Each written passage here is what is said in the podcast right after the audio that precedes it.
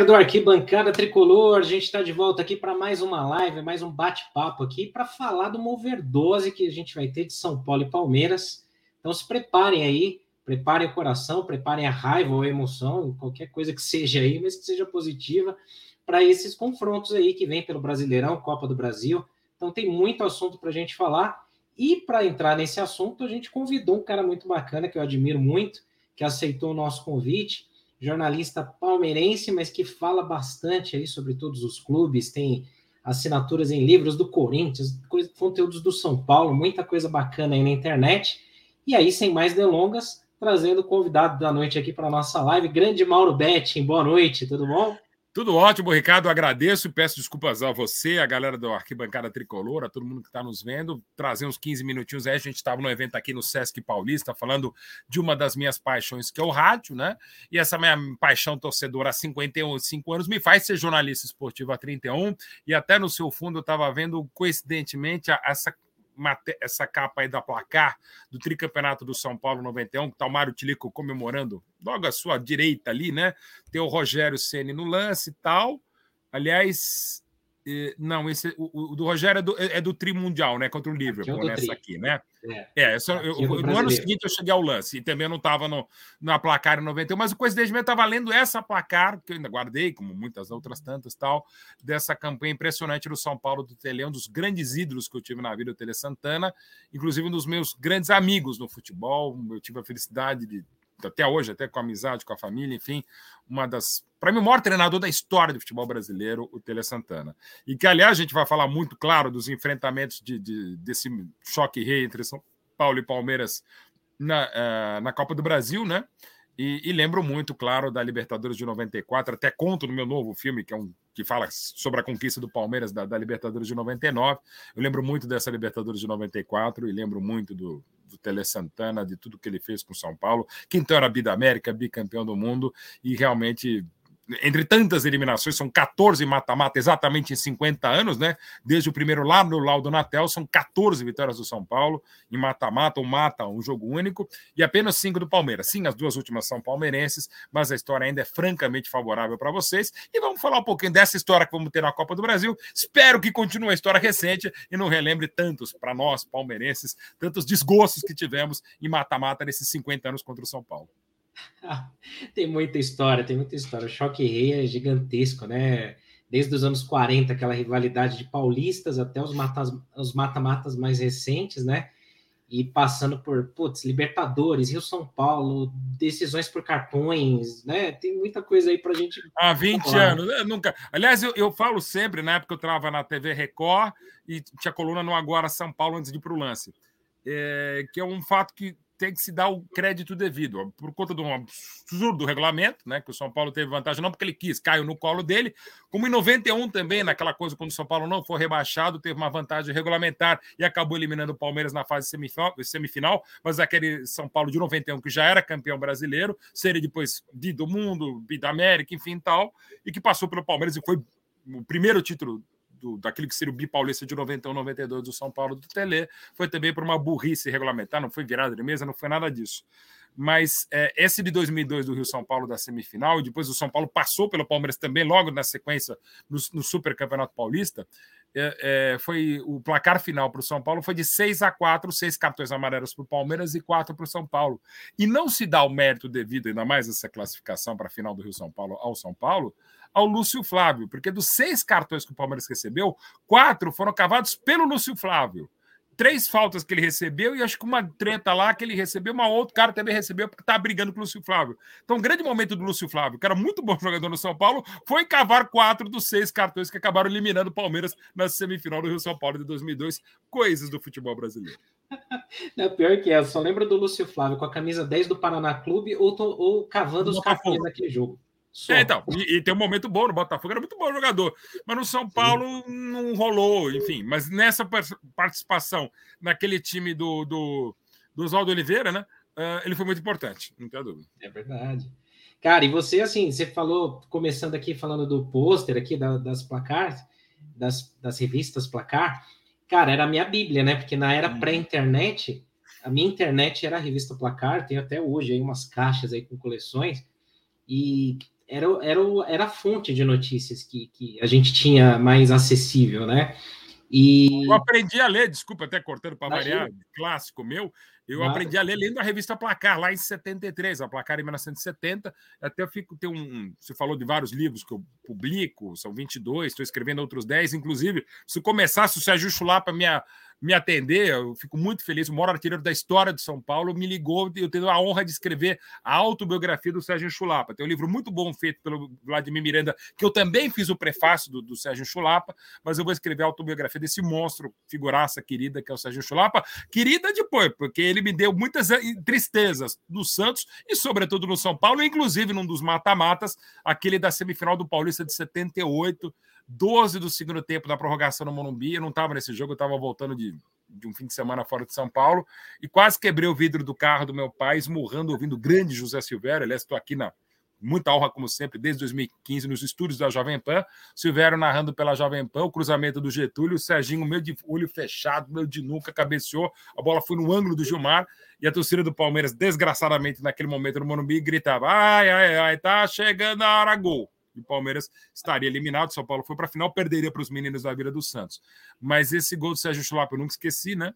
Entre tantos momentos terríveis, e eu tenho a honra de, enfim, escrever em breve a biografia do, do, do Sérgio Chulapa.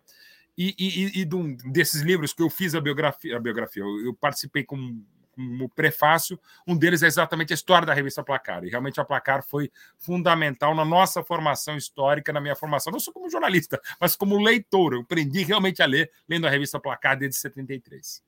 É verdade, nossa, foi importantíssimo. Por causa da Placar, eu fui achar o vídeo desse gol, que para mim ele é tão emblemático quanto o do Careca contra o Guarani, que é um cenário. Também no final, desespero. Acho, acho até, Ricardo, que se eu não me engano, eu não tinha pensado nisso, mas se eu não me engano, esse gol dos 3 a 3 da prorrogação de, de 86, num jogo que na verdade foi 25 de fevereiro de 87, pelas bagunças do campeonato de 86, que dariam na zorra que foi a Copa União de 87, esse gol também acho que foi os 12 da prorrogação o, é. o, gol do Careca. E é uma coisa impressionante que o Careca ele lembra sempre. Tem uma longa entrevista que eu fiz com ele na época no Esporte Interativo. O Careca ele estava com a, com a unha do dedão do pé direito, que era o pé maravilhoso, porque o, o, pé canhoto não era o melhor, mas eu diria o menos excelente de um dos maiores centroavantes que eu vi na vida, que foi o Careca. O Careca fala: pô, tá doendo o jogo inteiro, eu estava praticamente sem unha. E ele falou: para sorte, a bola caiu no meu pé esquerdo, que eu já não estava morrendo. Nos 120 minutos, uma prorrogação fantástica lá no Brinco de Ouro e a bola, o Pita ganhou de cabeça do monstro, inclusive na história do São Paulo com o Ricardo Rocha, a bola sobrou para o Careca, ele encheu o pé da meta do Sérgio Nery, depois o São Paulo ganharia nos pênaltis do Guarani. Ele falou, ainda bem que foi para o pé canhoto, porque tá doendo demais o pé direito, né? E foi um monstro. O Careca é um dos maiores centroavantes que eu falei, muito do Sérgio Chulapa, maior artilheiro da história do São Paulo, mas o maior camisa 9 que eu vi no São Paulo, tecnicamente, foi o Careca. Cara, eu, e a primeira lembrança, a primeira memória que eu tenho na minha vida do São Paulo, ou de futebol da minha vida, é esse gol. E. Ah, que legal. O, o, o Palmeiras. Legal pra você, tá... né? Porque eu tava torcendo é. pra cacete o Guarani, claro. para os campineiros, não, né? Mas. E para o resto, né? eu, eu vou dizer, peraí, caiu um negócio aqui. É, eu vou dizer, Ricardo, como seria se foi, como por exemplo, oito anos antes, quando o Guarani ganhou do meu Palmeiras em 78, foi brilhantemente campeão brasileiro. É evidente que estava todo mundo torcendo, que não era Palmeiras, torcendo pelo Guarani. Aliás, aquele Guarani, pensando aqui, que daria muitos frutos ao São Paulo. O Carlos Alberto Silva, que seria o treinador campeão paulista de 80, e, sobretudo, um dos grandes meias que eu vi, não só no Guarani, mas no São Paulo, que foi o Renato Morungaba, aquela bobagem de falar que era Renato Pé Murcho. O cara jogou naquele time maravilhoso do Brasil de 82, o Tele Santana.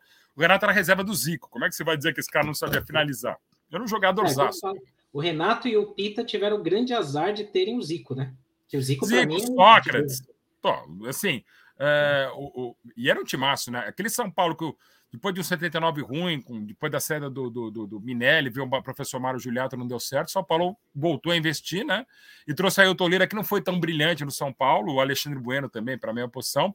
Trouxe o Renato, trouxe o Paulo César Capeta, ponta direita excelente de seleção brasileira do, do Botafogo de Ribeirão Preto, já tinha Sérgio Chulapa, teve Zé Sérgio em 80, sobretudo no Paulista que o São Paulo ganhou, ganharia depois do Santos. Naquele momento, no segundo semestre, até lamentavelmente aquela infelicidade do, do doping do Naldecon, porque o Zé Sérgio não, não, se dopou, foi uma infelicidade no remédio mal tomado. Naquele momento, o Zé Sérgio era o melhor jogador do Brasil.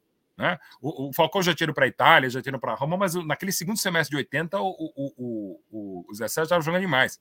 E no time tinha um goleiro de seleção, da seleção Carvalho Pérez, você tinha Getúlio, que era um lateral de seleção.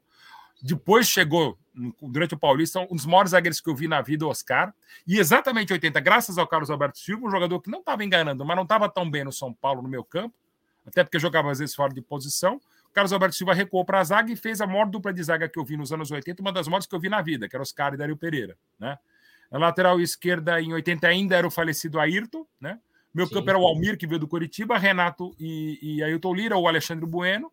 E depois foi entrando o Heriberto, que estaria no bid de 81, aí Paulo César, Serginho e, e Zé Sérgio, no Timaço. Timaço, São Paulo, campeão de 80. Depois veio o Marinho Chagas ainda, né? Marinho Chagas de 81 do, do Fort Lauderdale.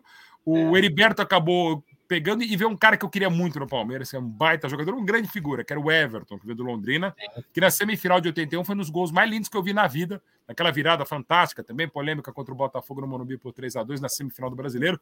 Ele pega um sem pulo, cara, que aliás era bom. Hoje você tem talvez a condição tecnológica de medir a velocidade daquela bola. A Sim. porrada que o Everton faz no gol de 2 a 2 e depois ele faz o terceiro gol contra o Botafogo, é um negócio maravilhoso. Depois não agora que estamos aqui na arquibancada tricolor, mas vejam depois esse gol fantástico, tá. semifinal de 81, São Paulo 3, Botafogo 2. Tá no Instagram, a gente postou ontem por conta até do, do jogo de amanhã, né? Contra, contra o Botafogo, a gente revira o baú aqui. Legal! É, esse é o jogado. O, o, Botafogo, não sem razão, reclama muito de um, um ambiente que não estava legal, realmente foi uma pressão descomunal, extracampo tal. A arbitragem você pode discutir muito, mas o São Paulo tinha mais time que o Botafogo. Sendo que o Botafogo havia eliminado, para mim, aquele que seria o maior time que eu vi na vida, que foi o Flamengo de 80 e 82, que ainda não era tão bom. Ainda não era o time do Carpegiano, o Lico para organizar taticamente mas era um timaço. Evidentemente, o Flamengo, o Botafogo eliminou com um show do Mendonça, depois jogaria no Palmeiras, a Portuguesa no Santos, falecido também Mendonça. Mas o São Paulo era um grande time, tanto é que foi campeão paulista em 80 e bi em 81. Mas no brasileiro teve a infelicidade de pegar o Grêmio do Enio Andrade. Com duas vitórias, o Grêmio acabou campeão daquele ano de 81, mas o São Paulo era muito favorito. E o Grêmio, daquelas coisas bem Grêmio, conseguiu seu primeiro título brasileiro. Nossa, nem fala disso. E assim, você falou de, de, um, de um monstro me lembrou já outro, né? Porque, coincidentemente, dois uruguaios, né? Pedro Rocha e Dario Pereira, que passaram pelo Palmeiras e pouca gente lembra hoje, né? No final de carreira, o Pedro Rocha foi para o Palmeiras já em final de carreira em 79, o Dario Pereira foi para o Palmeiras em 89, dirigiu com o Leão, não deu muito certo. O Leão depois trouxe o Marco Antônio do esporte, que não era grande coisa, não se comparava ao Dario, mas o Dario já não estava tão bem. E eu vou, eu vou insistir, Ricardo, o Oscar e Dario Pereira, de 80 a 86, principalmente de 80 e 85, comecinho do, dos minutos, quando o São Paulo foi campeão paulista em 85, foi a melhor dupla que eu vi na vida, na vida nos anos 80 com certeza, e vou dizer uma das melhores que eu vi na vida. E, o, e você falou para mim o maior jogador uruguaio que eu vi na vida.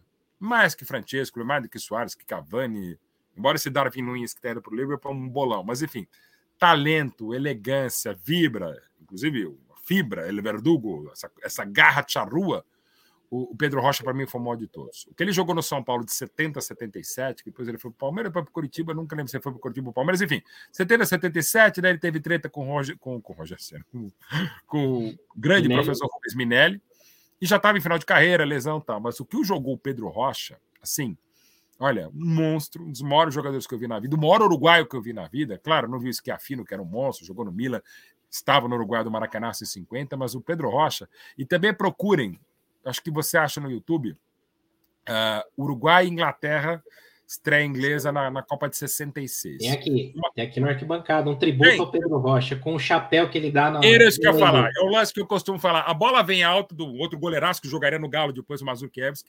A bola vem mais ou menos na altura do meu campo, um pouquinho mais para frente. Ele mata no peito, chapela de costas e dá um sem pulo com o estádio. Oh, né?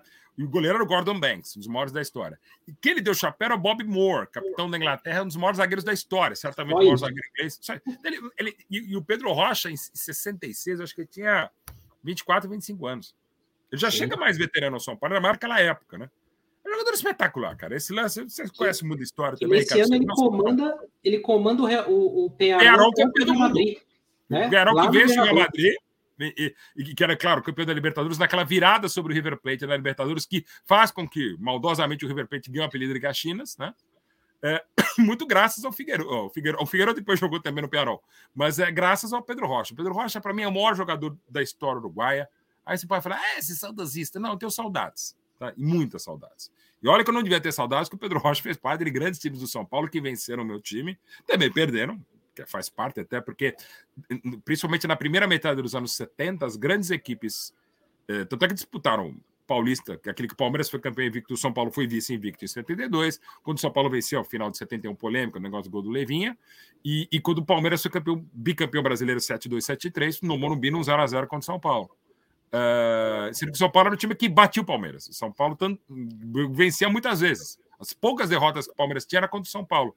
E uma dessas coisas malucas da rivalidade é que o Palmeiras ficou exatamente de 74 até 2000 no Campeonato Brasileiro sem perder para o São Paulo. São é. Paulo meio que massacrando. São Paulo tinha mais vitórias, muito mais vitórias. Esse confronto em mata-mata em mata nos últimos 50 anos ainda é absurda a vantagem de São Paulo. São 14 vitórias de títulos ou de classificações e eliminações do Palmeiras, são apenas cinco palmeirenses. Mas o São Paulo ficou de 74 a 2000 sem ganhar do Palmeiras. Em Campeonato Brasileiro, uma coisa maluca. As disparidades para um clássico desse tamanho, né? Que você vê, assim, absurdas, né? Eu tô, eu tô produzindo um vídeo aqui que é para a gente soltar semana que vem sobre a Libertadores de 74 que é Sim. muito pouco falada, né? E que o São Eu Paulo falo chega... muito. É, então, que o São Paulo chega na final, né, com o Independente, que já era tetra, Sim. e tem os confrontos com o Palmeiras na primeira fase, tá? O Palmeiras desfalcado para a Copa de 74. Tem seis titulares. Vários jogadores. Joga a né? Libertadores né? inteira e o brasileiro inteiro, sem seis titulares que servem a seleção para preparação na Copa da Alemanha. Olha o São Paulo bata time. Não, é, e, e, assim, são coisas muito assim que são histórias que passam batidas, a galera acaba não, não sabendo, não conhecendo. Que né? precisa, né? cara. Esse time, esse time, assim, tinha um cara, sou obrigado a dizer, e digo aqui no Arquibancada Tricolor, porque já falei algumas vezes em rádio e televisão.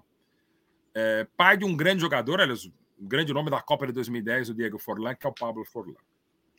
Que é uma das coisas que explica muito o que é o futebol, é essa garra charrua, essa, esse sangue celeste. O grande Jô Soares tem uma frase muito legal, Ricardo, que é assim: se você quiser, o melhor doping do mundo é pegar uma camisa de um jogador da seleção uruguaia, torcer e beber o suor daquilo, aquele líquido que sai dessa camisa celeste.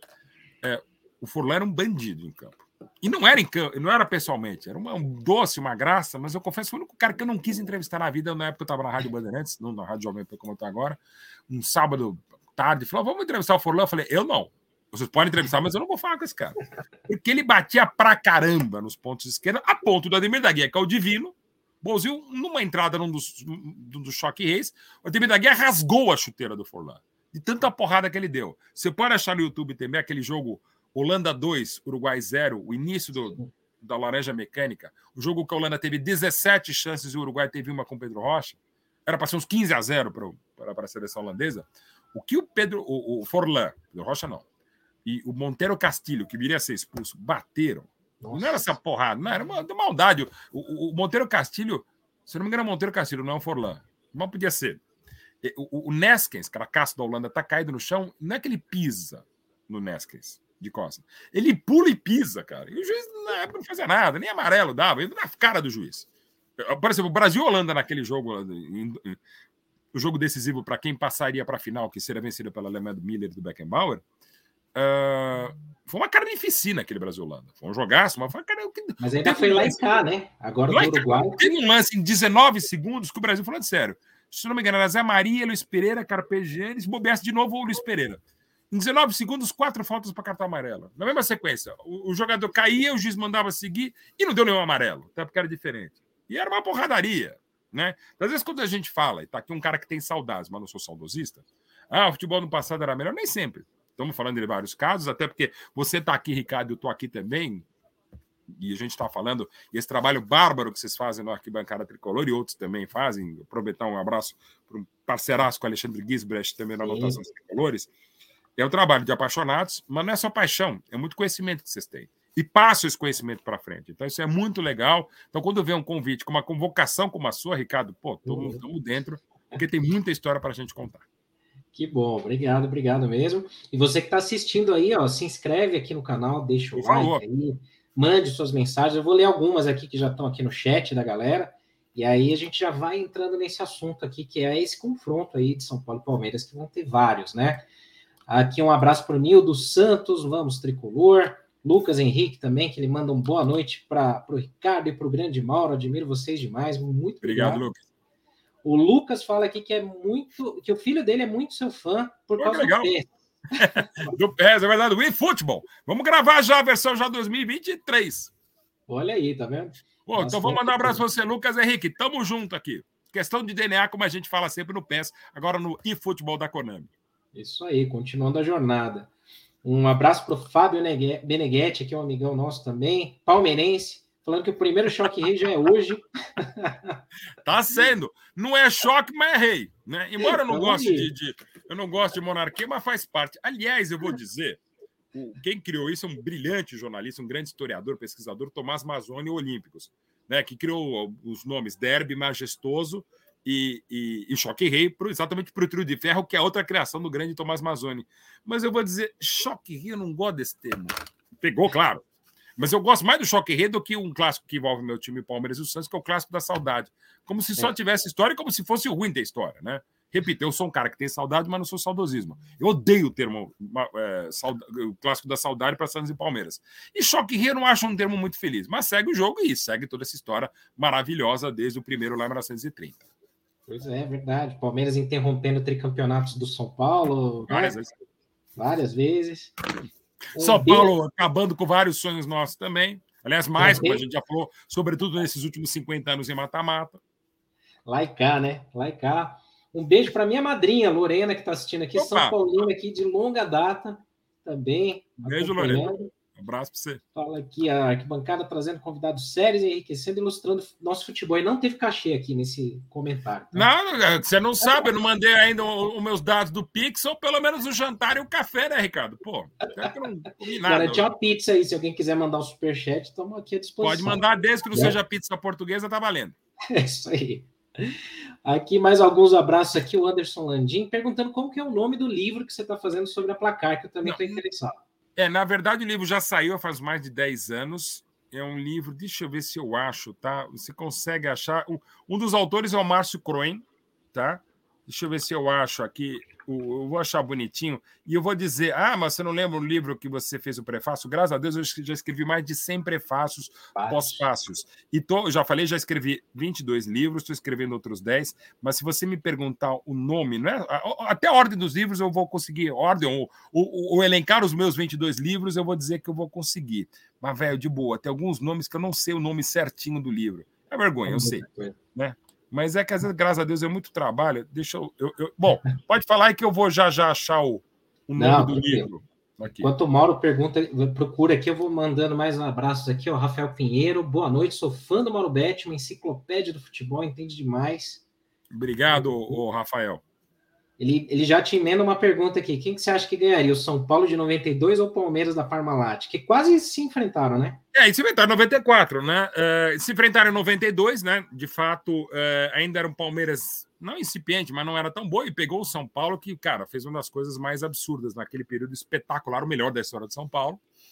E para mim, não só pelas tantas conquistas de 91, né? Quando ganha o primeiro brasileiro no primeiro semestre, depois vai ser campeão paulista mas é pela, pela qualidade do futebol e dos vários times que o Tele montou, né? Então, assim, o São Paulo ganhou 92 o, Paulista duas vezes e, e, com um feito extraordinário. No sábado à tarde vence o Palmeiras por 4 a 2 embarca a noite para o Japão, vai pegar um tal de Barcelona lá com o Cruyff, com o Guardiola no campo e vira por 2 a 1 no show do Raí.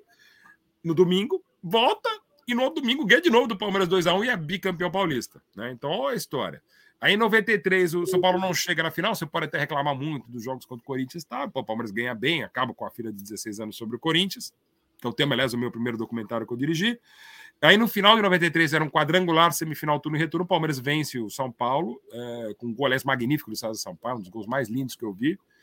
O Palmeiras tem essas, todas essas derrotas, mas dois dos gols mais lindos que eu vi no estádio foram em Choque Reis. Esse gol de 93, comecinho de dezembro, que foi o o gol do César Sampaio contra o Zete.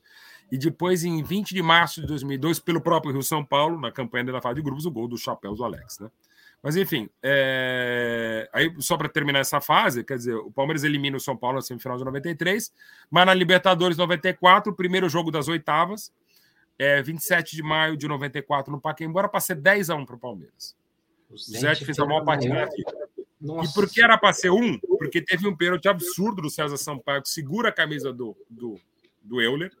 O César é. Sampaio sai o número e o árbitro João Paulo Araújo nada marca. Aliás, essa história, no meu último documentário, que é do Palmeiras campeão da Libertadores de 99, o César Sampaio conta muito rindo, né, sobre esse lance do pênalti, tá? Ainda bem que o juiz não marcou.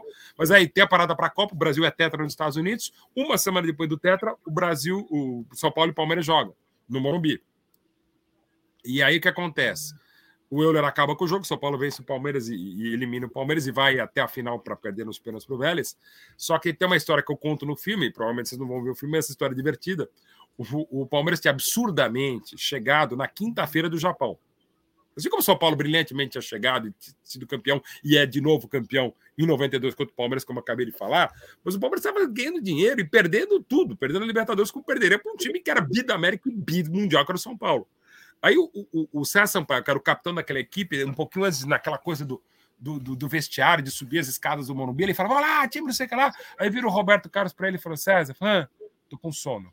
Com sono, cara, tô desfusorado. Eu cheguei quinta-feira da manhã do Japão, estamos domingo à tarde para pegar o São Paulo, para pegar o Euler. E passou por cima do Palmeiras. Então olha o absurdo, né?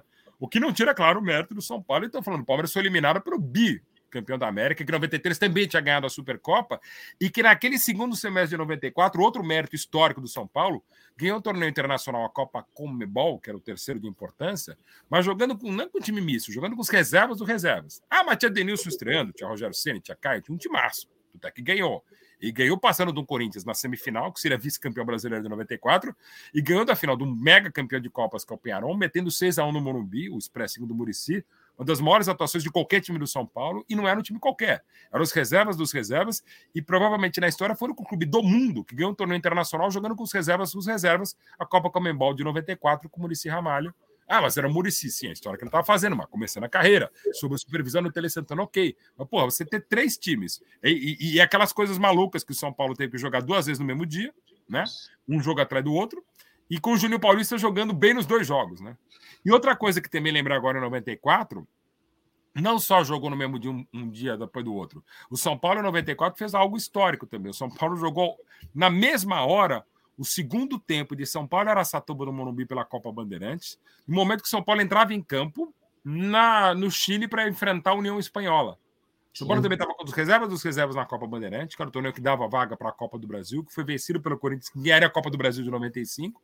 E no mesmo dia, o São Paulo, à noite, estava jogando contra o União Espanhola pela, pela Libertadores, o time do Sierra, que depois viria para o Morumbi.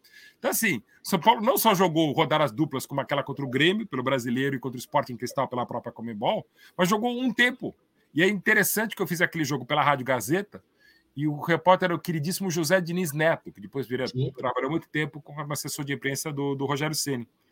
E o Zé, eu falei, Zé, já que você está no Morumbi fazendo o jogo da Copa Bandeirantes, conta quantas pessoas tem. E aí ele contou mesmo. No primeiro tempo, ele acharam que tinha umas 34, que a maioria estava vendo pela televisão, o jogo da Libertadores contra o União Espanhola. E no segundo tempo eu falei, Zé, mas agora conta quantas tem no segundo tempo, porque o pessoal deve ter ido embora, sei lá, porque na época não tinha camarote, não tinha televisão no estádio, né? E ele falou, eu, eu, eu me lembro, eu lembro que era 34 pessoas no primeiro tempo, no segundo tempo eu falei, acho que sobraram umas 15. O pessoal foi embora. Ou seja, o calendário que hoje é um absurdo, o, o, o, Ricardo, antes era ainda pior. Ah, mas, bom, enrolei, enrolei para não responder. É, eu acho que o São Paulo era mais competitivo. O Palmeiras talvez fosse até melhores jogadores, tá? mas o São Paulo era competitivo e é um dos grandes méritos do Tele, o Ricardo. A cada seis meses, praticamente a cada conquista, saía a gente, entrava a gente, e o nível do São Paulo era absurdo, que teve para mim, o maior técnico da história do futebol brasileiro, que é o Tele Santana, embora do outro lado também tivesse um dos maiores da história, que é o Vanderlei Luxemburgo. Não, e teve confrontos lendários. Eu lembro do.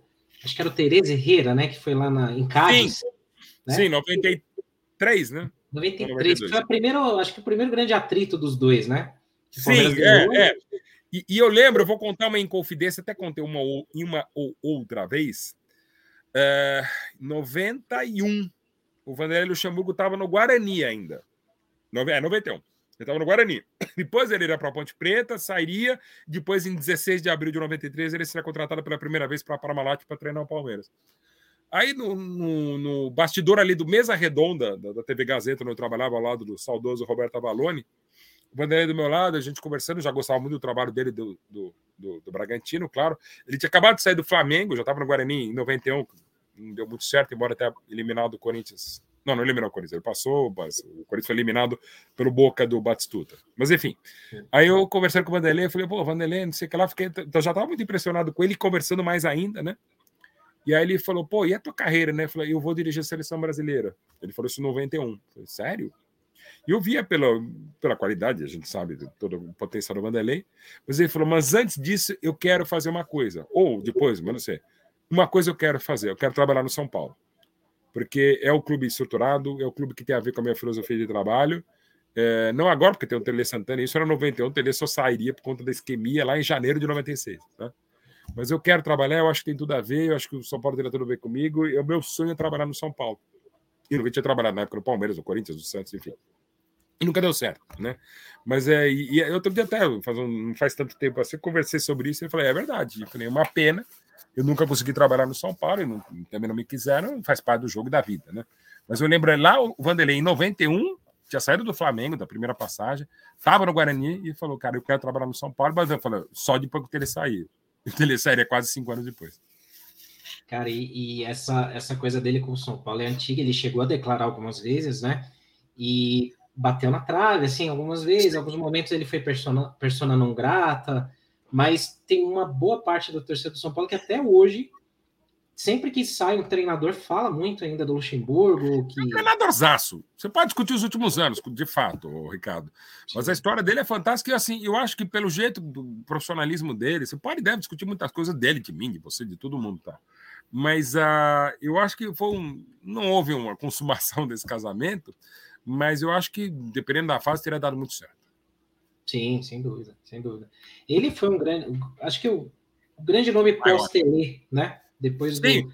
Para mim, os maiores que eu vi nesses 31 anos como jornalista, estou pegando esse recorte de 1990, é, nesses 31 anos que eu sou jornalista esportivo. Claro, estudei muito, já falei aqui da revista Placar, eu não consegui achar um livro do Márcio Cunha aqui, mas enfim. É, é, é, o, o para mim, os dois maiores que eu vi no período que eu trabalhei, tive a felicidade de ver, eu já falei até amizade com o Telé, para mim, os maiores treinadores que eu vi no Brasil, brasileiros, foram o Tele Santana, nessa ordem: Tele Santana e Vanderlei Luxemburgo. E o Filipão um pouquinho atrás. É, o Filipão também tem. tem também é um monstro. Um e outro também. Mas, mas é interessante, é muito mais fácil, menos complicado ver o Luxemburgo no São Paulo do que o Filipão. E por quê? Não que o Filipão não gosta de São Paulo. É que o Filipão tem essa coisa, essa fidelidade canina, assim.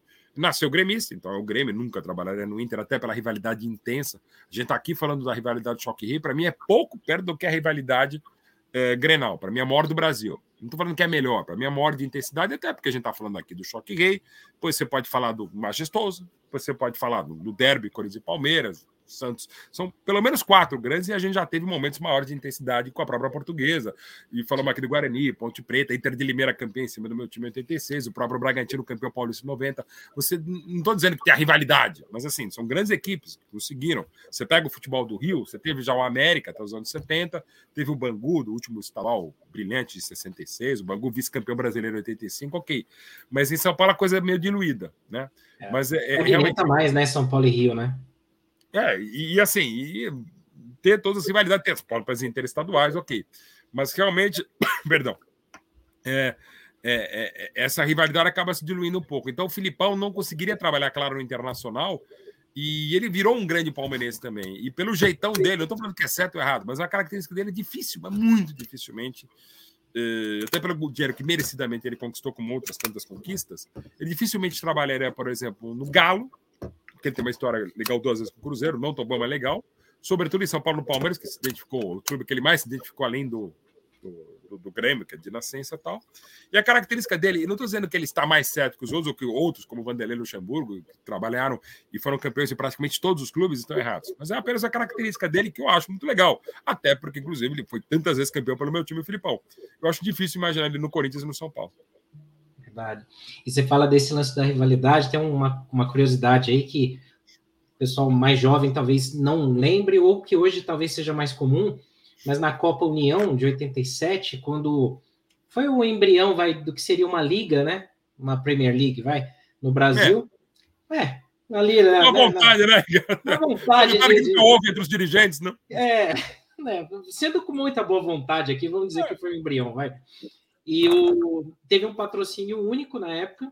E teve uma questão curiosa, porque a rivalidade de Grêmio e Inter era tão já era tão grande, que o logotipo do patrocinador, no caso a Coca-Cola, que não nos patrocina, mas se quiser tamo aí, era vermelho, é? como é hoje.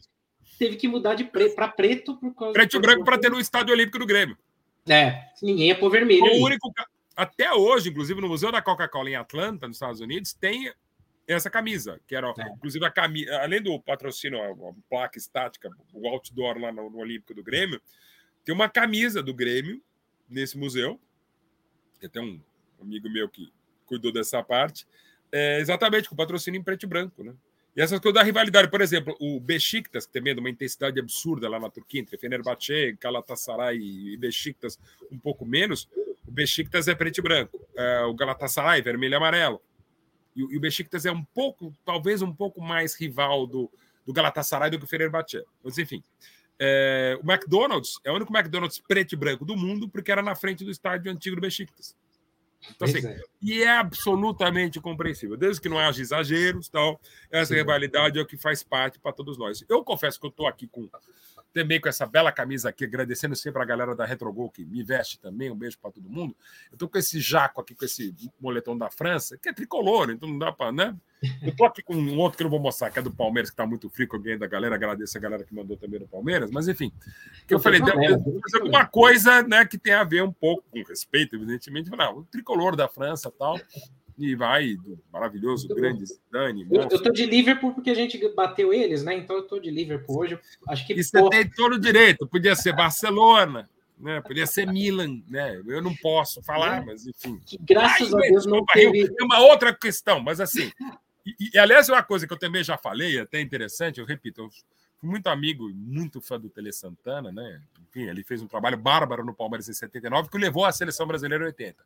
Mas naquele primeiro título do São Paulo contra o Nilson, eu estava começando na, na Rádio Gazeta comentando, e também na TV Gazeta com a Valone, eu era muito amigo do Tele, do Maraci Santana, do, do Zete, Cafu, Antônio Carlos, que ainda estava, depois jogaria no Palmeiras, o Zago, é, Ronaldão me dava bem, Nelson ainda estava, mas também, depois Ronaldo Luiz, porra, Palhinha, Miller, até hoje, porra, Raí, até mais amigo sou do Sócrates do que do Raí, mas do Raí, porra, monstro também sagrado.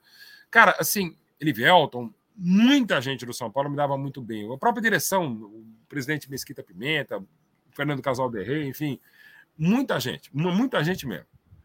É, então, é, no primeiro título 92, eu fiquei muito feliz né? Porque eu também estava começando em rádio e televisão, era bom para a gente e tal. Na época, eu trabalhava na, na rádio, na TV Gazeta, que tinha parceria com a Rede OM, que transmitiu Sim. com o Galvão Bueno a Libertadores do São Paulo, é. com aquele recorde de audiência, 52 pontos de audiência, ainda mais nos pênaltis e tal.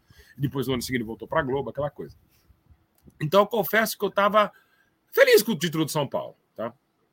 Quando o São Paulo venceu no final do ano o Barcelona, todos esses caras lá, também estava feliz. Pô, legal, o futebol brasileiro precisa, eu estou começando a carreira de jornalismo esportivo, legal. E o Palmeiras não ganhava nada, então, pô, só para pode ganhar, porque, né? É, acontece. Enfim. Tipo que a gente vive hoje aqui. É, basicamente. Aí vai em 93, o Palmeiras traz o Roberto Carlos, traz o Antônio Carlos, traz o Edmundo, traz o Edilson, já tinha trazido em 92 Mazinho, já estava montando aquele time céu da filha, ganhando o Corinthians 4x0, dia da paixão palmeirense e tal. E antes disso, o São Paulo ganha mais uma Libertadores. Já quando ganha da, da Católica, já. Hum, Agora o Palmeiras tem potencial para ganhar essas coisas também, né? Assim, encarar o São Paulo, quem vier em São Paulo, no Brasil e na América do Sul, né? Agora vamos tentar ganhar a nossa primeira Libertadores. Aí o São Paulo ganha mais uma. Aí no final do ano contra o Milan, cara, e eu não sou um torcedor milanista, aliás, na Itália eu torço pelo palestra.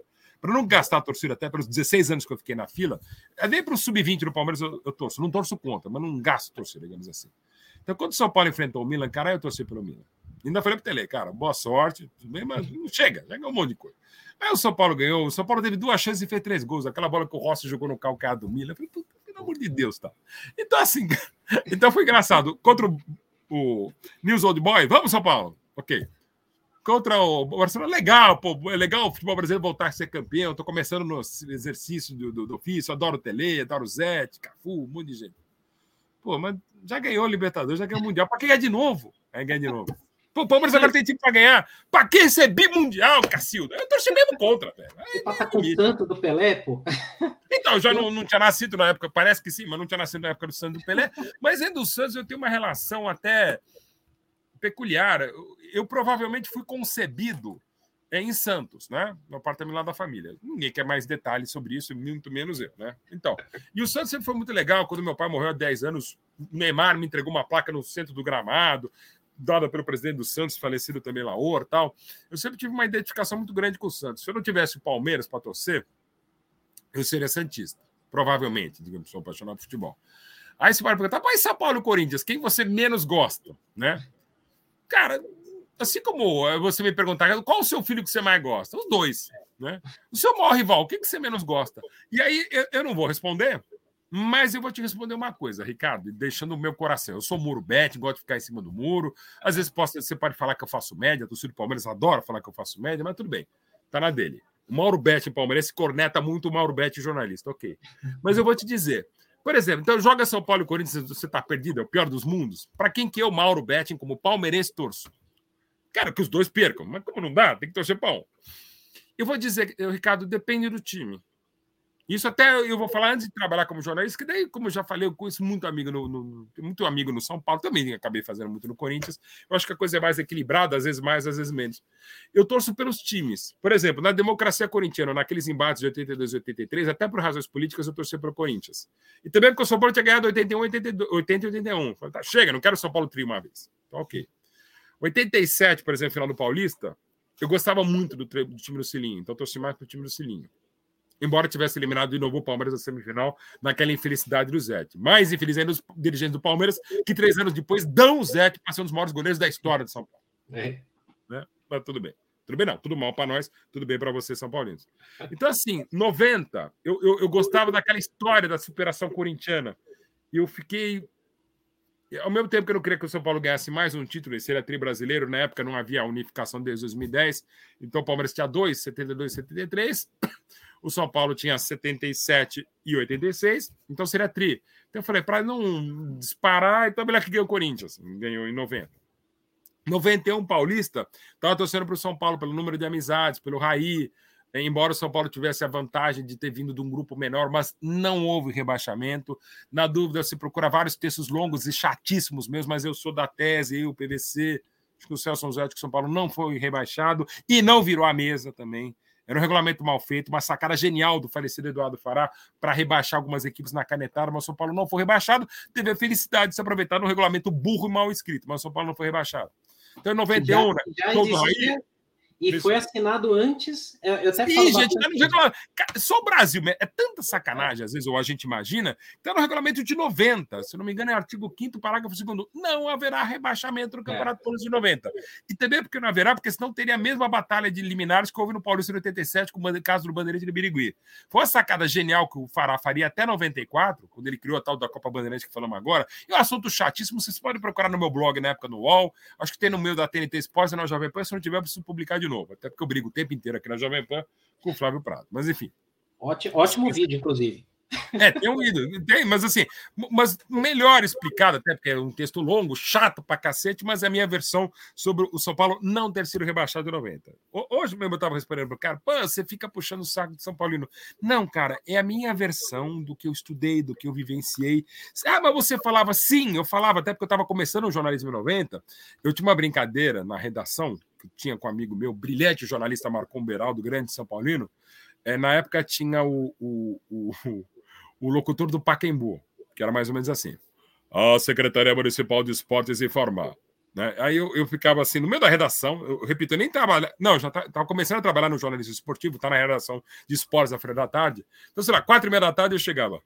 A Secretaria Municipal. Quando eu fazia isso, o cara já me jogava papel, já vinha embora, ia para o banheiro, ia fumar tal.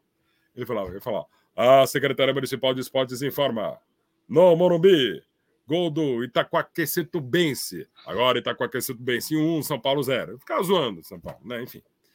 Mal sabia que Palmeiras depois, 2012, 2002. Todo mundo passa o Calvário. Quase, pois aí a gente passou demais. Sendo que o Palmeiras já não havia disputado a primeira divisão em 81, 82, mas, de novo, não houve rebaixamento. Era o regulamento da taça de ouro. Só os seis Sim. primeiros dos estaduais se classificavam. O Palmeiras não se classificava, até porque tinha uma baita entre Limeira, tinha Guarani, tinha Ponte Preta, enfim. Ok. Então, o Palmeiras já havia passado pelo Calvário da segunda divisão, não foi rebaixado, mas disputou o módulo inferior, que era a taça de prata, nessas confusões típicas do futebol brasileiro. Então, assim, a gente zoava, mas eu confesso, até porque quando houve todo aquele loucura de 90, depois 91, eu ainda não estava na área, mas na hora já dava para ver que, sim, não houve rebaixamento, até que São Paulo seria campeão, como foi, e merecidamente pelo time que tinha, não pelo regulamento, como eu já falei há um pouco. Mas, enfim, é, de novo, só para deixar claro, o São Paulo não foi rebaixado em 90, porque não havia rebaixamento. Não é porque é o São Paulo, porque não havia rebaixamento, estava claro, explícito no regulamento, que não havia rebaixamento. Para mim, Sim. ponto final. Ah, e já vai ser corte aqui para a gente postar depois para só reforçar. Ah, a gente e, e vão me xingar também. E, gente, de novo, é porque é minha tese. Eu não sou pago para ser palmeirense, sou pago para ser jornalista. E repito, o Mauro Betti palmeirense se irrita muito com o Mauro Betti jornalista, mas é o que eu faço, é, o, é, é, meu, é para ganhar o meu leitinho, que não é mais Parmalat, mas que se fosse. Ah, então você é vendido? Não, cara, como você é, é, é, zootecnista, como você é pagodeiro, como você é vagabundo, que seja. Eu sou pago e sou pesquisador, sou historiador, sou curador do Museu da Seleção Brasileira, um dos curadores do Museu Pelé, tem um projeto muito legal com Fute Memos, de memorabilia esportiva e tal. Estou fazendo outros projetos também, disposições até sobre Copa do Mundo agora, um monte de coisa, esses livros, documentários e tal. É a vontade de tentar contar uma história que, lamentavelmente, a imprensa, ou por má fé, ou por desconhecimento, porque tá cagando mesmo, ou pela polêmica, pelo caça-clique, fica nessa coisa do torcedor. É o Mauro Betti Palmeiras podia zoar, o corintiano, o flamenguista pode. Mas, de novo, cara, estudando minimamente, o regulamento que está claro, não haverá rebaixamento no Paulistão de 90. Como é que você pode dizer que o São Paulo ou qualquer outro clube foi rebaixado? Você pode e deve discutir o regulamento, mas está explícito nele. Não, é rebaixamento, é rebaixamento. O Tec tem o São Paulo campeão no ano seguinte. Como a Copa João Avelange. Não tinha. Que é outra né? zona. Que é, é outra, outra E outra coisa, mas a pior de todas é na Copa União 87. Ah, aí também. tem um texto chatésimo, longuíssimo, que você pode achar no meu blog, no portal da TNT Esportes, ou também ainda quando eu escrever no UOL. É o texto mais longo e mais chato que eu já fiz, e o mais longo e mais chato sobre Copa União, a porra da taça das bolinhas. E aí, daí falando, daí não posso deixar de falar ainda mais na arquibancada tricolor. E aí, aí eu vou te dar minha opinião antes de você falar. não, já fala, é pode falar, Ricardo. Até porque eu tô falando. Eu acho que é muito parecida. Para mim, a taça das bolinhas é do Flamengo. Para mim. E aí você também. segue que eu acho que é a mesma ideia. É a mesma ideia. E, e em relação, quem é a Copa União? Para mim, a Copa União não. Quem é o campeão brasileiro de 87? Na justiça, inclusive na comum ou incomum, é o esporte, ponto. Mas a coisa é tão confusa que eu acho que tem que ser dois campeões na questão esportiva, tanto o Flamengo quanto o esporte. É uma longa questão. Mas aí eu queria falar, até porque estamos falando aqui de São Paulo, de dois personagens muito importantes e que foram profundamente infelizes. 16 de dezembro de 87, o Flamengo já tinha vencido o Internacional na Copa União. Carlos Miguel Aidar diz o seguinte: o campeão brasileiro é o Flamengo. Ponto. E aí ele pega e esquece isso quando vai pegar na Caixa Econômica Federal, o Carlos Miguel Aidar, na taça, junto com o diretor dele do São Paulo, época, diretor do Clube dos 13, que era o Juvenal Juvencio. Ele simplesmente esquece do que falaram. E eu cobrei isso várias vezes em eventos e no ar e fora do ar, o Carlos Miguel ele esquece. Mas ok. Então ali ele foi muito mal. O São Paulo, esse, o São Paulo como instituição, ok. O Rogério você quando foi pegar, ok, faz parte. Agora, os mesmos caras que eram presidente, não só do São Paulo e diretor, Carlos Miguel Aidar e Juvenal Juvencio, mas presidente do Clube dos 13 e diretor do Clube dos 13, como o Carlos Miguel Aidar e o Juvenal Juvencio, não podiam pegar essas Até porque, e aí que insisto sempre, Flamengo e Internacional não foram jogar aquele quadrangular, que da confusão é um texto longuíssimo, mas para tentar, dentro do possível, resumir não é, não é que o Flamengo não foi jogar o Internacional não foi jogar. O pacto que houve, não é entre cavaleiros, porque muitos não eram, mas o pacto que houve entre os clubes, representantes do Clube dos Três, é o seguinte: quem ganha, o vice, o vice e o campeão da Copa União de 87 não vão jogar em janeiro de 88 esse quadrangular. Que é aí que vai dar chance, que vai definir os dois brasileiros que acabaram indo para Libertadores de 88, o Sport, Guarani, se a gente jogar, a gente vai estar tá perdendo a nossa Copa União, a gente não vai ser o campeão brasileiro. É algo extremamente discutível, porque tudo era uma zona. Mas ok. Mas não é que o Flamengo e o Inter não quiseram ir. Se fosse São Paulo e Cruzeiro, que podia ter sido, eles também, a princípio, não iriam, pelo pacto firmado entre eles. Então não é que o Flamengo deixou o campo. Mas a partir daí, por empáfia e jactância e arrogância, que parece clássicos dos diretores do Flamengo, das direções, o Flamengo na justiça, não, 87 é nosso. E acabou perdendo na justiça, a própria CBF não consegue fazer o que seria para mim menos errado, que eram os dois campeões. E não consegue porque perdeu na justiça, porque estavam cagando os diretores do Flamengo para variar. Verdade. Que tem. Geram vários é, desdobramentos ainda. Tem jeito, velho. Ricardo, é. não vai ter jeito, o Copa União não vai ter jeito. É, é uma zona. Agora você falou de duas coisas aqui que tem duas perguntas legais aqui. Uma do Lincoln Balbino, que você falou do seu pai, e ele pergunta uhum. como que era assistir jogo com ele, se ele cornetava e xingava ou se era aquela figura elegante do jornal mesmo. Maravilhosa. Ô, Lincoln, você sabia, obrigado muito pela pergunta e pelo negócio do velho Jomir. Você sabe que eu acho que nunca me perguntaram, eu já falei algumas vezes só sobre, mas essa pergunta é diretamente muito boa e muito respeitosa, muito querida. Obrigado, Lincoln. Cara, ó, como era ver o jogo de futebol com o seu Jomir? Era difícil, primeiro, porque desde 90 eu comecei a trabalhar, 91 em rádio e televisão, então a gente acabava não vendo, estava sempre na rádio, na televisão. Mas antes disso era difícil porque meu pai morria de medo. Como ele falava, ele não era o palmeirense patológico, era o palmeirense patogênico, que ele incutiu esse gene, DNA palmeirense, enfim, que seja, essa doença, que eu acho que não é doença. Nunca uma torcida, um amor incondicional vai ser doentio, né? Para mim é sempre amor, é incondicional. Mas o seu Joelmir, ele tinha essa coisa de, de, de, não conseguir ver jogo. Tanto é que, por exemplo, na semifinal da Copa Rio, 1 0 a 0 contra o Vasco, é o gol de alguém. O Nilson César tá berrando aqui no fundo da Jovem Pan. Agora, deixa eu ver. Gol de... Tem o plantão aqui da Arquibancada Tricolor. Gol do Corinthians. É. Tem que dar essa notícia. Golaço Roger Guedes, acredite. Mas enfim. Mas o meu pai. O velho Jomir, ele tinha essa coisa de, de não conseguir ver jogo. Até porque ele se achava pé frio, e eu vou contar um fato que até já contei, mas é bom reiterar: o Lincoln e Ricardo. Final da Mercosul de 2000, terceiro jogo no Palestra Itália. O Vasco era muito mais time que o Palmeiras, mas o Palmeiras abriu 3 a 0 no primeiro tempo. Aí Eric Betting, brilhante jornalista, meu irmão, primo, primo irmão, liga pro Jô, meu pai. Eu estava comentando pela PSN ao lado do saudoso Osmar de Oliveira, narrando, eu comentando pela saudosa também PSN. Vira o, o Eric liga: Jô, tio, Liga, que tá 3 a 0 Palmeiras, vai tá jogando nada, o Palmeiras jogando muito. Melhor partido do Palmeiras no ano tal. Tá, liga. Meu pai ligou. Aí ele viu os quatro gols do Vasco. Ou seja, meu pai só viu os 4 a 0 do Vasco, nem os três do Palmeiras. Então ele era o perfil. Então ele já não ia no estádio, que ele passava mal. Aí voltando, na Copa Rio, ele teve uma crise de apendicite ouvindo o jogo pelo rádio do caminhão, lá da cidade dele, Tambaú. Ele, mesmo com 3 anos de idade, teve uma crise de apendicite durante a semifinal da Copa Rio, depois o Palmeiras ganharia da Juventus. Então, assim, ele passava mal com o futebol, então ele não via. E cornetava pra cacete. Tanto é que ele era muito amigo do Filipão, e no final da vida, meu pai morreu faz quase 10 anos, ele, o Filipão era uma estremecida que meu pai estava cornetando muito aquele time que cairia de novo em 2012, ainda que campeão da Copa do Brasil. Ele xingava os caras. Eu nunca vi meu pai perder a compostura. Quando ele via o jogo, ele xingava. Ou depois do jogo, eu me ligava, eu conversava tal. Não, essa elegância que era peculiar em outras coisas, no futebol ele se perdia. Tanto é que, inclusive, meu pai durante cinco anos foi jornalista esportivo. E para variar, ele era muito melhor como pai como jornalista, e em cinco anos meu pai fez muito mais do que eu em 31 anos do ofício.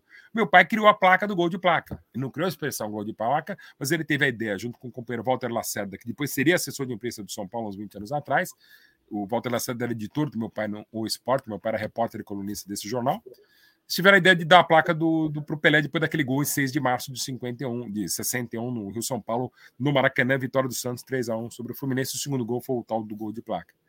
E até nisso meu pai fez mais coisa. Mas logo depois meu pai largou o jornalismo, porque num 3 a 3 no Pacaembu, num derby contra o Corinthians, o Palmeiras empatou um jogo no finalzinho, um gol do Ziola, e meu pai, em nome da Sociedade Esportiva Jornalismo, começou a dar banana para a torcida do Corinthians como se fosse um Chico Lang palmeirense. Resultado, ele foi para a redação, escreveu a matéria que lhe competiu e, e, logo em seguida escreveu a carta de demissão não só do jornal O Esporte, mas da função de jornalista esportivo, porque ele não tinha e não comentava com essa elegância que era peculiar em outras áreas, o Lincoln.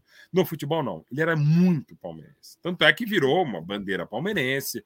Ele tem frase, no, tinha frase no antigo vestiário do Palestra Itália, a frase de explicar a emoção de ser palmeirense Está é, tá no livro do centenário que eu escrevi, na contracapa, um certo nepotismo, mas está a frase em dois lugares do Allianz Parque, a sala de imprensa do Allianz Parque chamava João Betting, tem a frase dele na academia do Palmeiras, então assim, até por isso que eu também sempre me assumi nesses 31 anos no ofício, meu pai sempre foi um puta palmeirense muito reconhecido como tal. Mas ele cornetava muito, até porque ele, com o próprio termo corneta surgiu nas alamedas do Praça Itália. Né? Então, assim, ele era um corneteiro, era extremamente palmeirense, muito mais palmeirense e certamente muito mais jornalista do que eu, o seu velho Jomir. Que legal, que legal. Essa, essa história, por exemplo, bom, ninguém melhor que você que poderia contar como que ele era no dia a dia, né?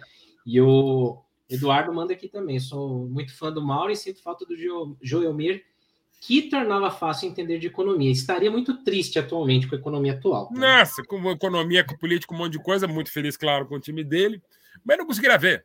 Às vezes eu até falava, por que você está acordando? Você não consegue nem ver o jogo. E é verdade, né? Mas realmente ele faz muito a falta. Como jornalista, claro, como o pai nem precisa dizer, eu sei que eu não sou imparcial para comentar, mas ele tinha e ele era apaixonado pelo futebol. A paixão que eu tenho pelo futebol, e pelo Palmeiras, claro, vem do meu pai, e a paixão pelo jornalismo tem dele também, claro, né? Mas tem muito dessa paixão desse. Ele era equilibradíssimo. Uma praia do futebol ele não era, mas cá entre nós, Eduardo. A única pessoa que entende de economia na casa dele é minha mãe, até hoje. Até por isso, inclusive, que ela é meio surda. Deus está 10 anos chamando ela, ela não ouve. Então, graças a Deus, ela segue entre nós. Mas quem entende de economia mesmo é minha mãe, não era o meu pai, não. Que cuida da finança em casa é ela, né? Ah, com certeza. Não, sabia mesmo de economia, sabia preço do pãozinho, sabia economizar. Minha mãe, meu pai, meu pai era um torcedor, era um palmeirense na economia. Né? Aliás, eu, só para reiterar também, eu sou um palmeirense que está jornalista. Eu não sou jornalista palmeirense, eu não distorço pelo Palmeiras. Eu tenho o dever como ser humano, eu tenho o direito como ser humano de torcer pelo meu time, mas tenho o dever de não distorcer por ele, é o que eu acho. E digo sempre, clubista não é um cara que eu, como eu, há 31 anos, sempre assumi a minha paixão, até sendo filho de quem é. Né? Estamos falando dele. Clubista é o cara que muitas vezes não assume seu time, inventa um time de outro país, inventa um time menor para torcer e tal, e distorce contra o time que ele não gosta. E, infelizmente, temos vários exemplos de colegas, amigos, parceiros meus, até ídolos meus. Esses são os clubistas. Eles podem me chamar de clubistas, alguns até chamam, mas, cara, de boa. Eu sou palmeirense, não sou clubista. Mas essa é clubista. Ok. Escrevi dos meus 22 livros, nove são do Palmeiras e Palmeirense. Dos meus quatro documentários, três são documentários oficiais do Palmeiras. Eu fundo os embaixadores do, do, do, do centenário do Palmeiras em 14, ao lado do Dudu, Ademir da Gui, do Evair e do Marcos. não joguei tanto quanto eles. Eu apresentei cinco banquetes, eu apresentei a festa popular na Praça da Sé. Eu fiz sete preleções, pro, não eu, mas textos meus, no, narrados por outros companheiros meus para preleções do Palmeiras em jogos decisivos. Tá 4 a 3 o saldo positivo. Estamos ganhando mais do que perdendo. Então, assim, eu fiz um monte de coisa, coisa que talvez eu nem devesse fazer como jornalista, mas como palmeirense. Um dia eu vou me aposentar do jornalismo, mais provavelmente vou me aposentar do jornalismo, né? Mas eu nunca vou me aposentar daquilo que me fez jornalista, que é ser, palme é ser palmeirense. O Palmeiras me fez gostar do futebol, que me fez gostar do jornalismo como meu pai. Claro. Mas, evidentemente, a paixão pelo Palmeiras que me faz estar aqui.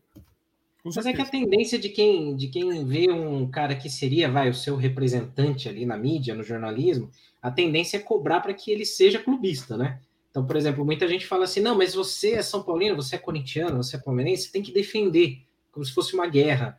Não é. Eu sou assessor de imprensa. É isso, Ricardo. Você faz um trabalho maravilhoso, já falei do Anotações Tricolores e tanta gente fala bandana, um monte de gente. Pegando exemplos do São Paulo, tem o meu timão, um dos projetos que eu, que eu, que eu fundei, que é o nosso palestra, que eu agora colaboro como colunista algumas coisas, mas eu não toco o dia a dia, mas enfim. É, que a mídia, eu falo nome até da Sociedade Esportiva e Jornalismo, mas eu não vou inventar. Perde de 8 a 0 para o Barcelona, não, foi um show, oito gols impedidos. Não.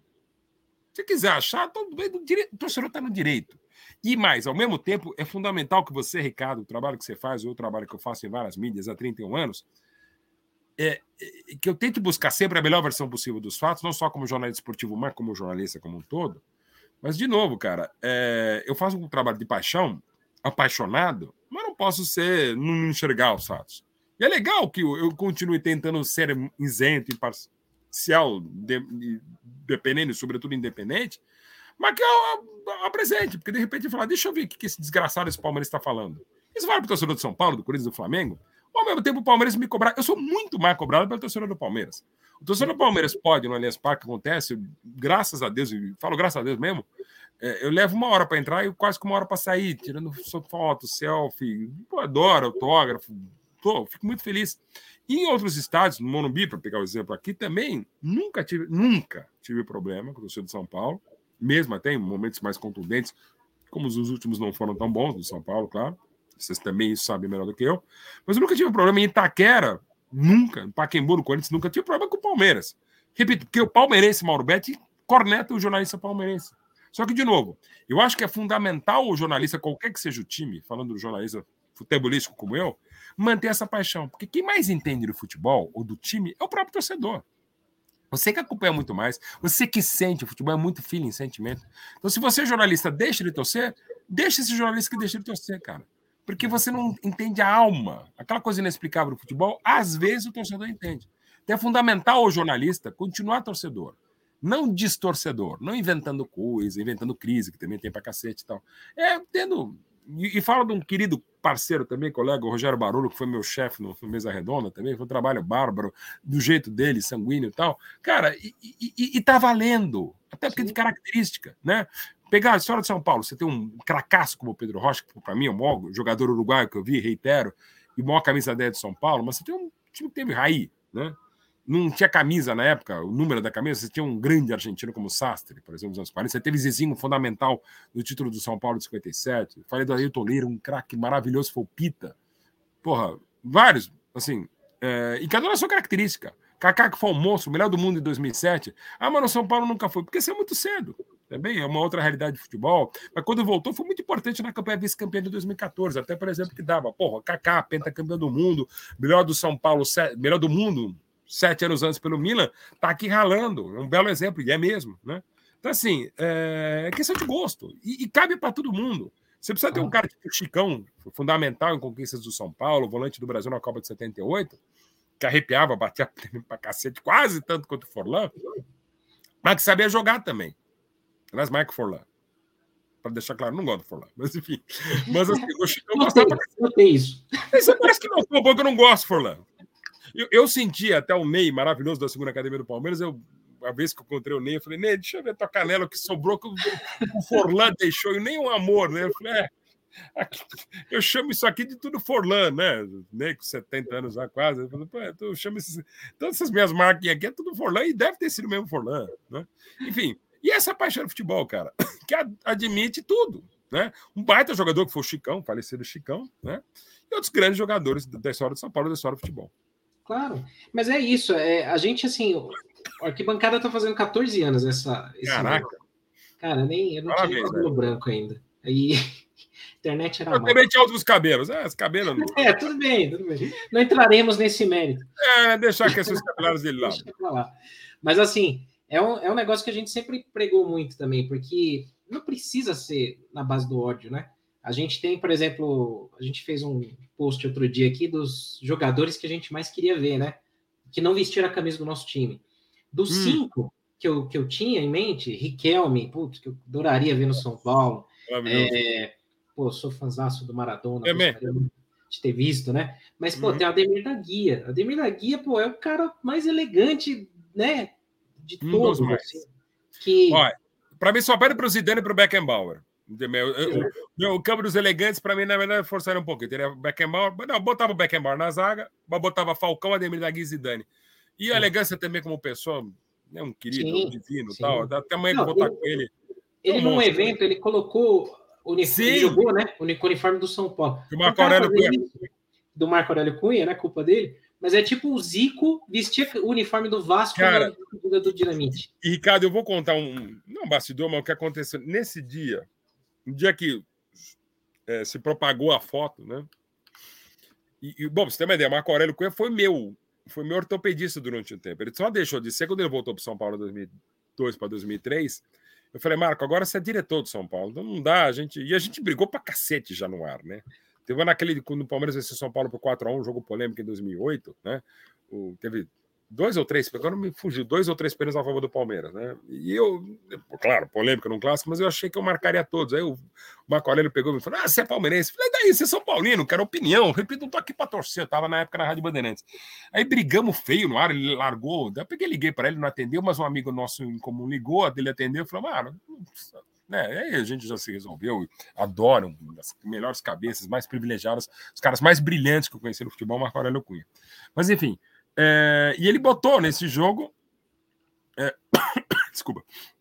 Ele botou o. Era um jogo beneficente, então ele botou o uniforme e Ademir. Se você botar o uniforme do Beuzebu Futebol Clube, o Ademir usa. É, Ademir, tá, é do jeito dele, eu também acho isso maravilhoso. E justamente nesse dia, quando vazou a foto no meio da tarde, era o dia que eu estava lançando um dos meus livros do Palmeiras, Os 10 Mais do Palmeiras. Um puto evento ali no Shopping Dourado, para mais de duas mil pessoas, e o Ademir da Guia estava lá né? Evidentemente, os 10 maiores caras do Palmeiras. E aí começou a chegar a foto, e o pessoal na fila olhando feio para ele. Daí quando eu soube, eu falei, pô, pelo amor de Deus, eu até me levantei uma hora. Falei, gente, vamos pro inferno. Primeiro porque é o divino. Quem mais e melhor jogou na história do Palmeiras. Pô, vamos pro inferno. E filho do. Eh, o Ademir da Guia, filho do Domingos da Guia. O maior zagueiro da história do Corinthians, o maior zagueiro da história do Flamengo, para não dizer do Boca, do onde jogou, do Nacional, um dos maiores zagueiros da história do futebol mundial. Mas porque o, o, pai dele jogou no Corinthians, você não vai falar, ah, não, pai, teu pai jogou no Corinthians. Pô, vou pro inferno. Vou pro inferno. Não, é, é lá, credencial Raí, porque é irmão de um dos maiores gênios que eu conheci, o doutor Sócrates do Corinthians. Mas isso, mas isso é uma coisa assim, é, muito. que infelizmente, por exemplo, o futebol acaba trazendo por, por ser muito visceral para algumas pessoas, assim. Sim. Não deveria, né? Mas, por exemplo, você pega caras como Danilo, né? Extremamente vitorioso no São Paulo, no Corinthians, sim. importantíssimo nos dois clubes. Tem muita gente que pô, pegou birra e mal sabe da história de bastidor que ele viria para o São Paulo, voltaria. É, você tem vários jogadores. Olha, é, você tem vários jogadores na história de São Paulo e Palmeiras que vestiram as duas camisas, Leivinha, César Sampaio. Júnior. Júnior. Júnior, por exemplo, Júnior ganhou a Libertadores 99 pelo Palmeiras e o Tri de 2005.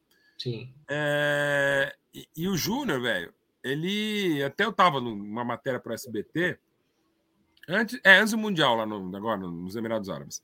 É, e eu tava com ele e com o Tonhão. O Júnior, é, ele fez uma, uma outra tatuagem que era da Libertadores, tanto de 99 pelo Palmeiras quanto da Taça, de 2005 para o São Paulo. E o Júnior tá na calçada da fama do Morumbi, é um dos maiores, para mim, é o segundo ou terceiro maior lateral da história do Palmeiras. Para mim, só para o Roberto Carlos e do mesmo nível do Geraldo Scotto, que é uma outra época também, que eu mais li e ouvi, claro, do que vi. Aliás, praticamente não tem imagem do Geraldo Scotto, que é uma pena. Mas, enfim, Porra, o Júnior é portas abertíssimas, tanto no São Paulo quanto no Palmeiras. Sim. E como e merecidamente, né? E um cara fantástico, Júnior. É, porra, eu ficava.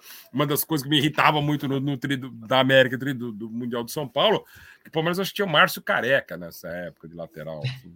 Não, tinha o Lúcio, que depois até jogando no São Paulo. Não era o terceiro lateral do. É, mas era, não era mau jogador. Não, mas é. Mas é a mesma coisa que você barrar o Karim do Jabbar no Milwaukee Bucks porque ele foi campeão no Lakers. Cara, eu até entendo e é maravilhoso que a gente tenta compreender o incompreensível do torcedor, mas uma coisa assim, outra coisa é desrespeitar o torcedor. Tô olhando ali pro Kaique, tô, tô olhando aqui pro pessoal ali, olha lá, os caras ali da, da Jovem Olha lá. Kaique Silva lá, Diego Mesquita, transmissão aqui da Jovem Pan. Lá. Estamos aqui na arquibancada tricolor, estamos em pool de emissoras aqui. Do vivo aqui. Esse Dani, né, no caso, Atlético Paranense Corinthians, mas enfim, tá aqui no estúdio ao lado, eu estou aqui no estúdio. Mas enfim, pô, respeite minimamente, né, cara? Quantos. Sim. Mas é, isso, isso afasta muita gente, né? E é complicado. Agora, entrando aqui, tem um superchat aqui do Maicon que ele fala o seguinte, já vindo um pouco mais para atualmente, né? Hum. Entre São Paulo e Palmeiras, a, a, base do Palmeiras melhorou absurdamente nos últimos anos. O né? investimento mudou a história mesmo a partir de 2015. O que não foi feito na era Parmalat foi feito agora, né? Sim. E Perfeito. como é que você acha hoje quem que está formando melhor, né? Porque o São Paulo historicamente tem, tem, tem nomes, mas ultimamente não está. Assim, embora tenha um time aí formado. Sim, né? excelente. Grandes jogadores, grandes vendas, né? Sim. Assim, historicamente, São Paulo forma mais que o Palmeiras, forma melhor que o Palmeiras, né? Ou dá mais espaço, tem mais paciência. Eu peguei e falei de dois casos aqui. Talvez hoje não, porque o São Paulo anda com muita impaciência e não sem razão. E muita emoção também, por conta de anos dos mais difíceis da história de São Paulo.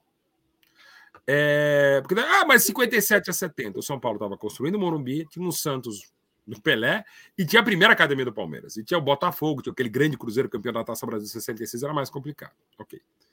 Mas assim, o, o, o, São Paulo, pegando dois exemplos que não são caras da base, mas que chegaram jovens ao São Paulo, e um que acabou de falar, dos dois falamos, Dario Pereira e Raí. O Dario Pereira chegou em 77 ao São Paulo, era volante e tentaram botar ele de meia. Então ele sentiu. Quando virou zagueiro, como eu falei, no segundo semestre de 80, virou, junto com os caras, uma das melhores duplas que eu vi na vida. Não só no São Paulo, no Brasil e no mundo. O Raí chegou em 88 para São Paulo com a carga de ser irmão do Sócrates. Né?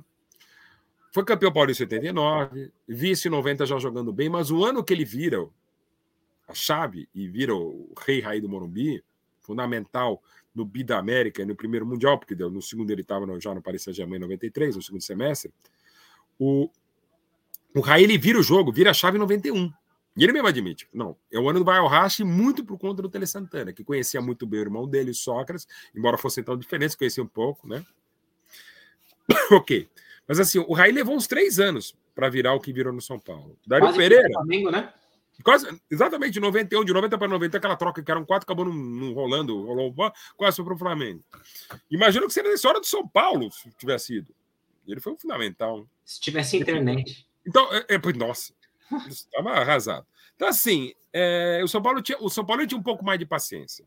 E o que aconteceu agora nos últimos anos é o Palmeiras investindo em profissionais excepcionais como João Paulo Sampaio, a, a, a guarida do Cícero Souza, o trabalho do Paulo Souza, depois do Gagliotti, agora da Leila, trabalho fundamental, até do próprio Alexandre Matos, né? no começo lá, quando chegou ao Palmeiras em 2015. Então mudou essas. E o caso, por exemplo, no caso emblemático, é o Hendrick, que o São Paulo não quis apostar, e é um fenômeno Aliás também lá em 92, o São Paulo não quis pagar, o que não era pouco, 10 mil dólares à época para pegar um jovem centroavante do São Cristóvão, que era o Ronaldo Fenômeno. Né? Acontece, imagina o Ronaldo no São Paulo. E era o São Paulo que não precisava nem de centroavante para ser bi da América e bimundial. O São Paulo não tinha um 9-9. E podia ter um dos maiores 9 de todos os tempos, se não maior que é o Ronaldo Fenômeno. Acontece. Mas assim, mas é bom dizer que o São Paulo ainda forma.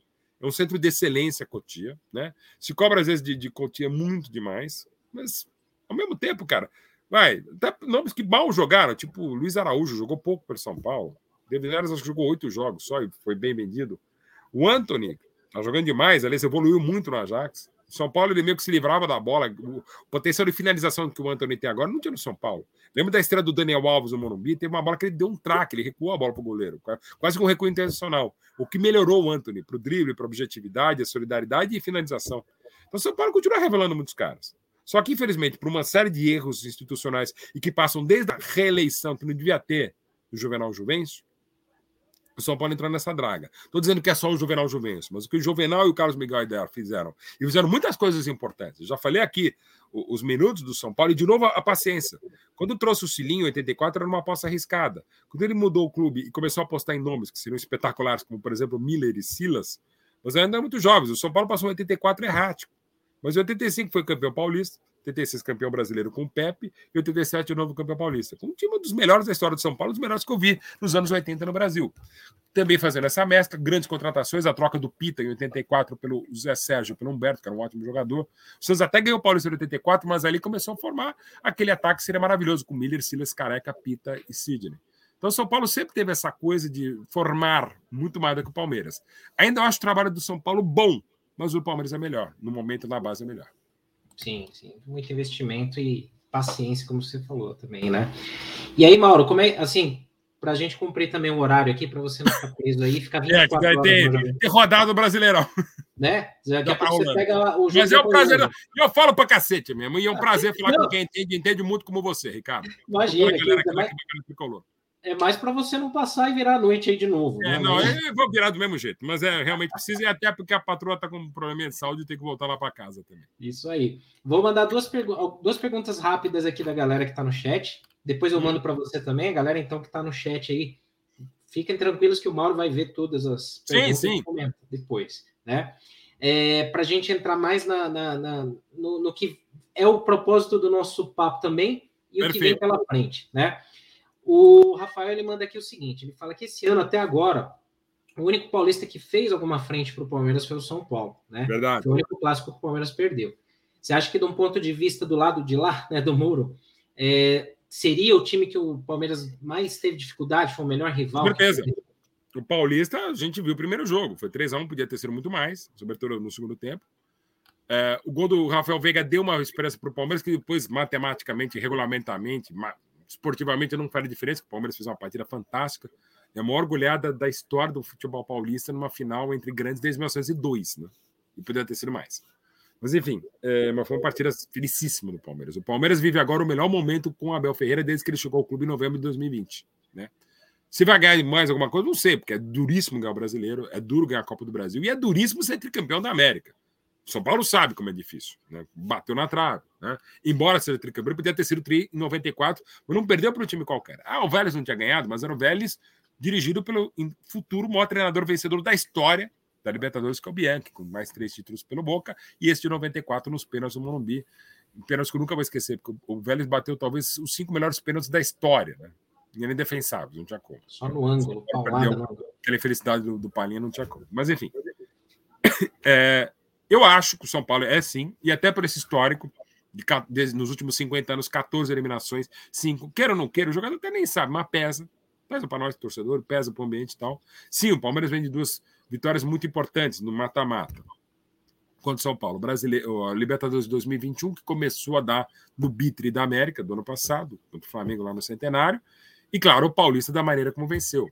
Eu falo como torcedor foi uma das mais felizes tardes da minha vida como torcedor do Palmeiras, os 4 a 0 porque eu achava que já estava tudo perdido. Tudo eu achava o Palmeiras favorito antes, mas achava que ia se danar.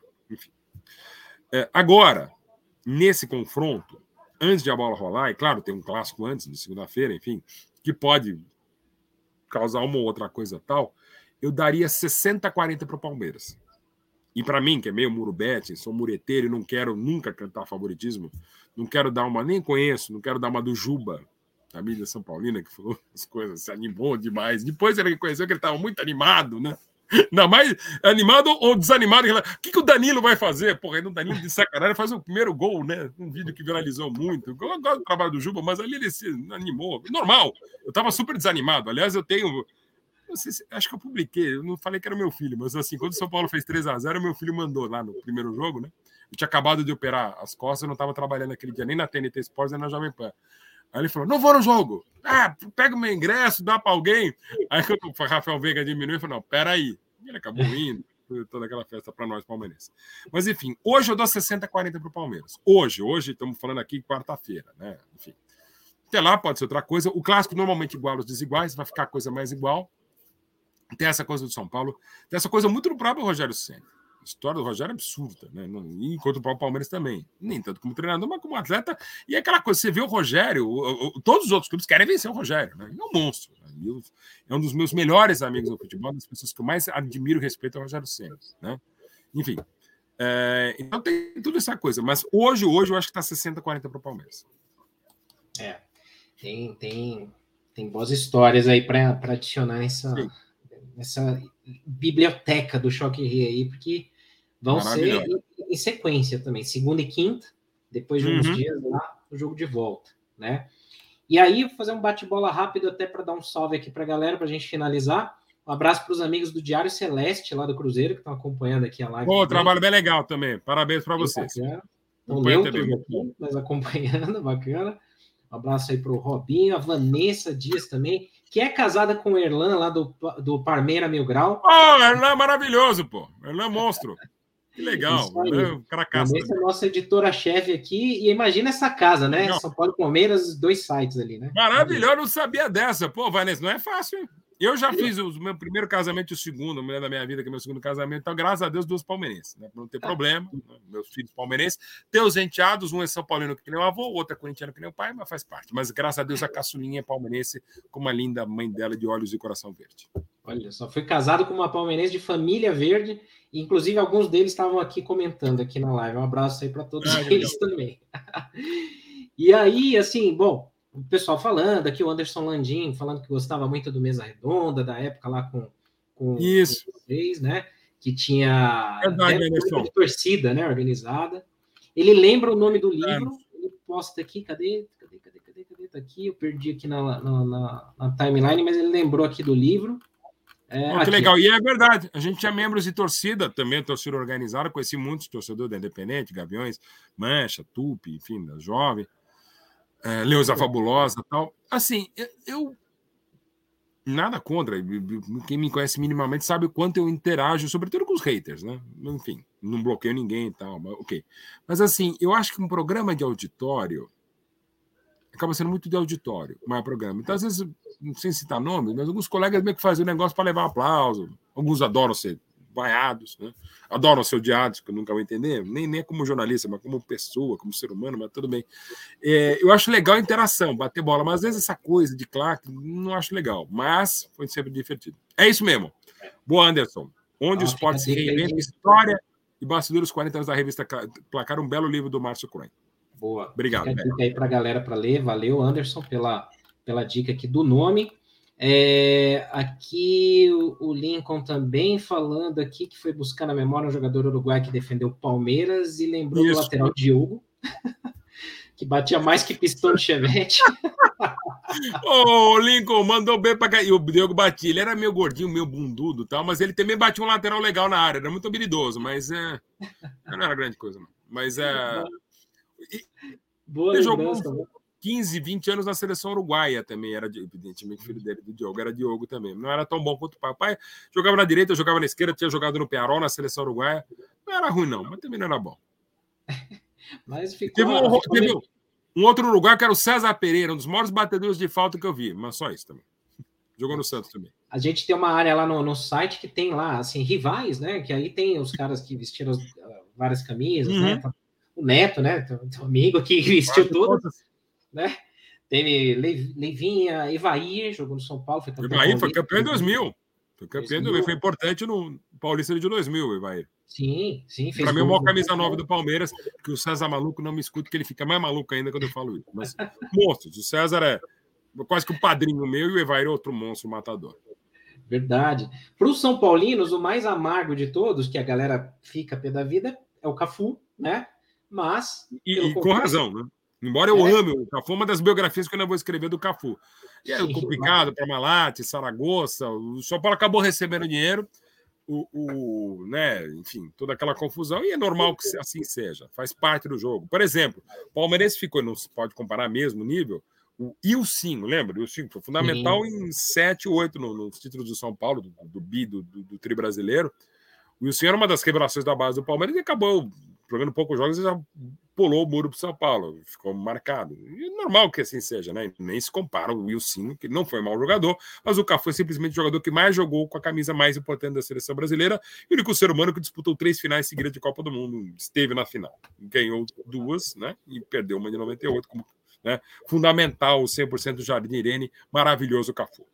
Grande Cafu. A, a, citação do Tele sobre ele no Roda Viva é fantástica. A gente faz uns cortes de vez em quando também, que vale a pena vocês assistirem. E olha, o Tele é monstro, e o Tele falava, o Cafu não queria, não quero ser lateral, não...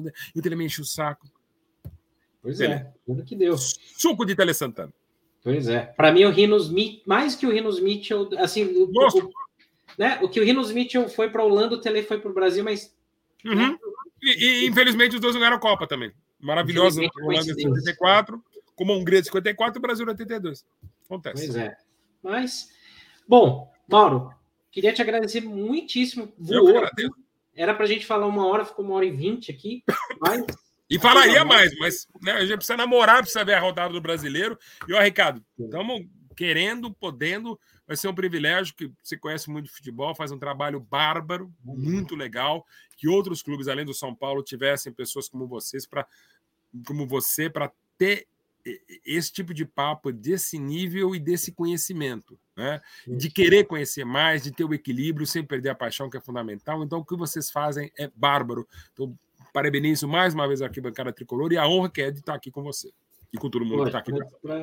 Para mim, assim, é uma honra gigantesca. Você é um dos caras que eu mais admiro, assim. Minha é. mudança de carreira foi de TI durante muitos anos, é para o jornalismo. Por um dos responsáveis é, é, é você. Obrigado, e para mim é um grande prazer aí ter você aqui na nossa casa. A casa é sua também. E, cara, a gente vai fazer várias outras ainda presencialmente. Vamos! Essa, essa com certeza.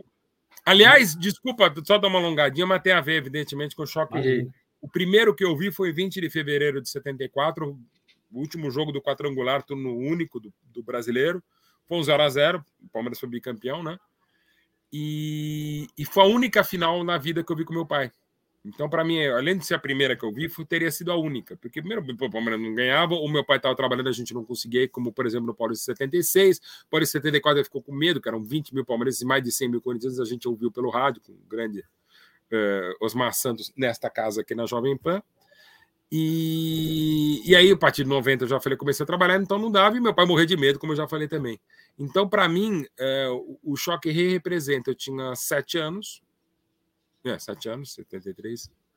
E foi o primeiro título que eu vi em estádio.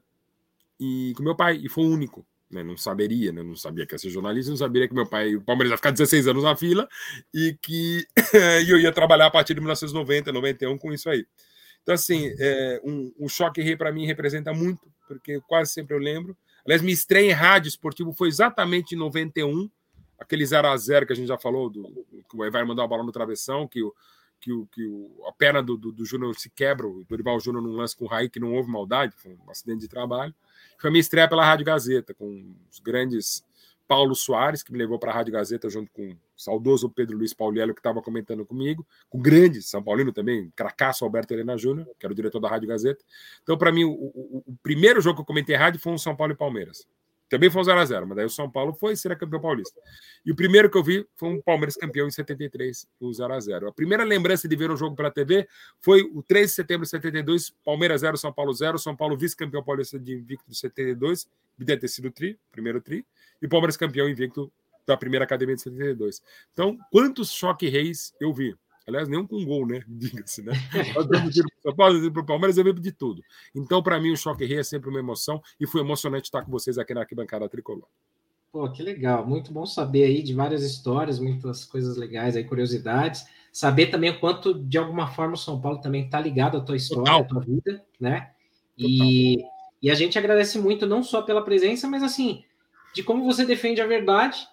Como eu falo sempre aqui, um dos vídeos mais bacanas aqui é, são os debates que você participa, que você, assim como outros grandes jornalistas, sempre tem o um compromisso aí com a verdade. Então, você sempre é bem-vindo aqui na nossa casa. E vocês que estão assistindo aí, ou que vão rever depois, vão ouvir no Spotify, no Deezer também, participem, se inscrevam, deixem um like, sigam os trabalhos aqui também do Mauro Betti na TNT Esportes, SBT, Jovem Pan. Estamos. Tudo, no né? nosso palestra também, que a gente faz também as coisas lá. É, só não está no OnlyFans, né? Ah, e um monte de coisa, e futebol, um monte de coisa tal, as coisas novas que daqui a pouco a gente vai anunciar também na mídia. E só para lembrar uma coisa também que eu devo muito ao São Paulo, mesmo de carinho, de consideração.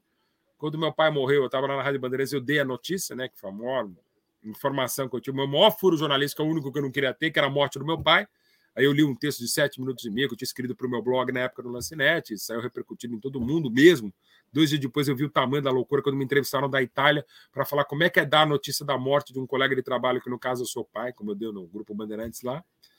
E era logo depois do jogo São Paulo Universidade Católica, o jogo de volta da semifinal da, da, da Sul-Americana, que o São Paulo venceria depois contra o Tigre. E eu nunca vou esquecer, porque naquele dia o vice-presidente de São Paulo, João Paulo Jesus Lopes, que é um amigo querido que o futebol me deu, ele ligou e falou: quase todo dia ele me perguntava para saber do meu pai, e naquela tarde de quarta-feira, às duas e meia da tarde, um boletim do Hospital Albert Einstein, vizinho da Rádio Bandeirantes, vizinho do São Paulo Futebol Clube, é, deu que era um estado irreversível. Logo depois o João Paulo me ligou, me confortando tal, e ele falou, perguntou se por acaso vai trabalhar no jogo. Eu falei, eu decidi com a família, eu vou trabalhar, porque eu acho que até honrar no meu pai e minha cabeça, enquanto não, não acontecer, eu prefiro estar trabalhando. Ó, falou, você vier ao Morumbi, estarei de braços abertos, vou te abrir a sala. Eu falei, ó, João, falei para ele por telefone, eu falei, agradeço muito todo o carinho e atenção que você tem dado, o respaldo tal, mas eu decidi fazer o jogo de estúdio. Embora o Morumbi seja até mais próximo fisicamente do que a própria Rádio Bandeirantes na época, mas eu sei lá, eu pelo nada contra, porque o São Paulo teve um carinho absurdo, como o Palmeiras teve, o Corinthians também, mas assim, eu não quero estar num, num estádio que não seja do Palmeiras, num jogo que seja do Palmeiras, então eu vou estar no estúdio. Eu estava na época, naquele momento, quando morreu, eu entrevistando o Rogério Ceni, o Rogério Ceni brigando com o Milton Neves, o Milton Neves brigando com o Rogério, quando o meu irmão me ligou para dizer eu nunca vou esquecer o carinho, a atenção, o respeito que o São Paulo Futebol Clube, em nome do João Paulo Jesus Lopes, deu para mim, inclusive, um momento que era sempre muito obrigado com o Juvenal Juvencio. Mas, enfim, é, nunca vou esquecer isso, o carinho, o respeito, a admiração, para mim também eternos desse carinho e respeito que São Paulo deu ao meu pai e à, e à nossa família. Que bom, que bom saber. Esse lado humano é importante também, sempre está em evidência aí para a galera também entender que futebol é diversão como e zoação também. É. Quero que vocês se explodam, que vocês percam pra gente, mas enfim, vocês também querem, mas com respeito sempre, republicanamente. Só nas quatro linhas, é isso aí. É, exatamente, exatamente. Pô. Que tudo lindo, maravilhoso, somos co-irmãos, mas a gente quer ganhar de vocês, vocês querem ganhar da gente e é maravilhoso. Porque nada é melhor do que isso. Aliás, melhor do que ganhar de vocês é vocês perderem da gente. E não é só nessa rivalidade, tem todas. Porque o lindo do futebol é isso, né, Ricardo? Eu amo é. a minha família e odeio a sua. Às vezes eu gosto menos da sua do que eu amo a minha. E faz parte, é do jogo. A gente Sim. desopila a parte do futebol e é um privilégio ter grandes rivais como vocês. Valeu, valeu mesmo, Mauro. Obrigado aí mais uma vez, um prazer. Um grande abraço aí para você, para todo mundo aí do estúdio também. E, bom, fiquem ligados aí, tem muito mais conteúdo, a galera lá secando ali, Atlético e Corinthians. E vocês acompanhando aí os canais da Arquibancada também, seguindo os trabalhos aí também do Mauro. Fiquem ligados, tem muito mais conteúdo vindo aí pela frente. Obrigado, Mauro. Obrigado a todos aí. Um grande abraço. Valeu, gente. Sempre um privilégio. Um abraço.